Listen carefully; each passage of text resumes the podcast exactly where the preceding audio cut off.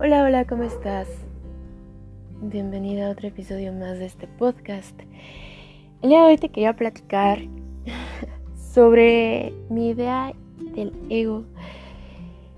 Y hay, justo ahora me estoy clavando un poco en, en el yoga tántrico, pero no del lado el aspecto sexual, sino como algo mucho más interno y mucho más venusino. Siento, bueno, no siento, eh, he estado viendo que se malinterpretó como el qué significaba el, el yoga tántrico, porque era la integración del femenino y del masculino, de regresar al placer, pero por sentir y por explorar tus sentidos. Y justo así como en los textos donde venía, pues había imágenes de los dioses copulando y como venía esto del placer, ya se le dio esta connotación sexual. Pero no, antes de eso también hay un mundo bien vasto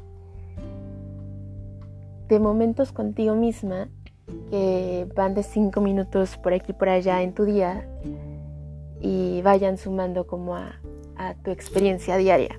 Y también pues está esto de, de no renunciar a nada, que es como algo mucho más, um, pues normal entre comillas, porque es un tipo de, de yoga que un monje eh, en un monasterio, en un convento, en un templo no haría, porque ellos sí tienen como esta condición del sacrificio, están sacrificando el no tener una familia o, no sé, no sé. Entonces he encontrado muchas, muchas meditaciones que te voy a ir dejando por acá, que a mí me han ido sirviendo porque están los días complicados y como que sí se necesita una ayuda extra. Pero bueno, eso ya te lo dejaré en en el siguiente episodio. Pero eh, toda esta información venía que es el ego y me gustó muchísimo porque me dio mucho sentido, porque hubo un momento en mi vida que sentía que sí, que pues el ego era terrible y cómo y bla.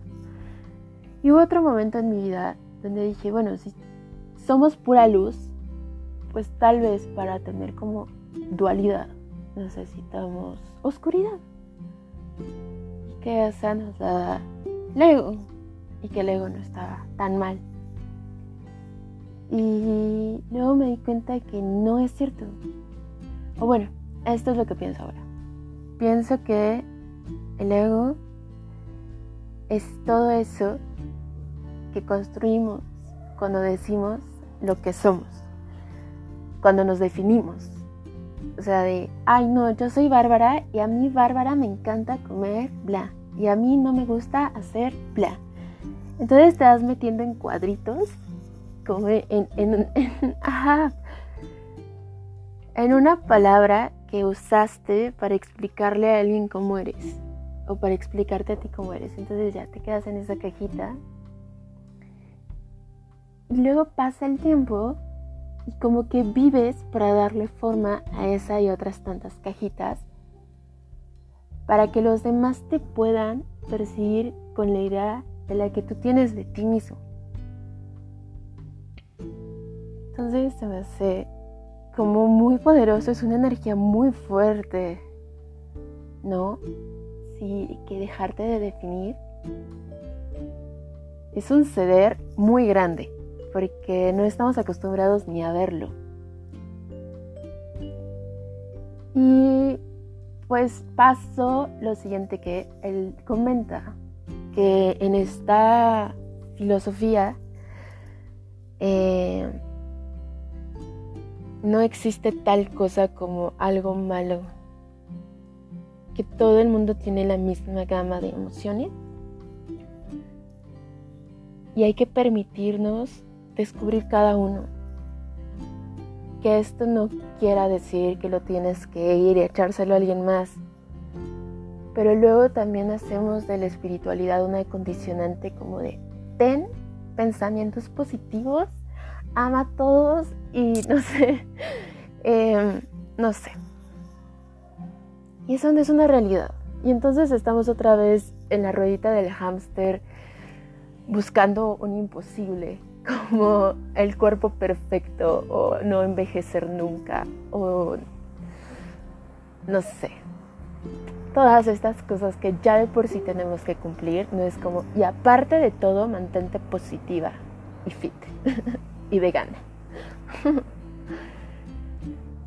sí, como que eh, este tipo de yoga mm, va de que disfrutes mucho, que de verdad te diviertas y que de verdad explores, que justo cuando buscas em, y te das cuenta que algo de ti ya no te está gustando, ¿sabes? Cuando sin el juicio. Ya revisaste y dices, híjole, sí, es que sabes qué, no es tanto porque digan que envidiar es malo. Es que a mí genuinamente no me gusta. Entonces como ya brincó, ya lo hiciste consciente, ya lo puedes también revisar y, transformar lo que haga falta para modificarlo para que sea más adecuado a ti. Pero si no queremos ver esa parte por miedo y luego estamos súper encasilladas por miedo, es bien difícil. O bueno, se pone complicado, ¿no? Y, pues él dice que no. Eh, está, él, él propone que... Déjalo encuentro porque sí lo noté. Mm.